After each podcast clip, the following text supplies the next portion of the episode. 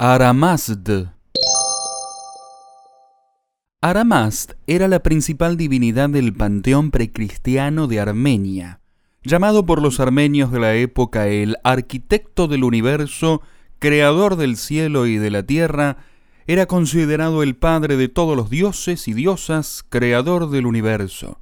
También era considerado la fuente de la fertilidad de la tierra, dios de la cosecha y de las frutas, y el festival en su homenaje llamado Amanor era celebrado el día del Año Nuevo en el antiguo calendario armenio. Aramazd era una divinidad sincrética, una combinación de la figura legendaria autóctona armenia Ara y el Ahura Mazda iránico. Durante el período helenístico, Aramazd pasó a ser comparado al Zeus griego.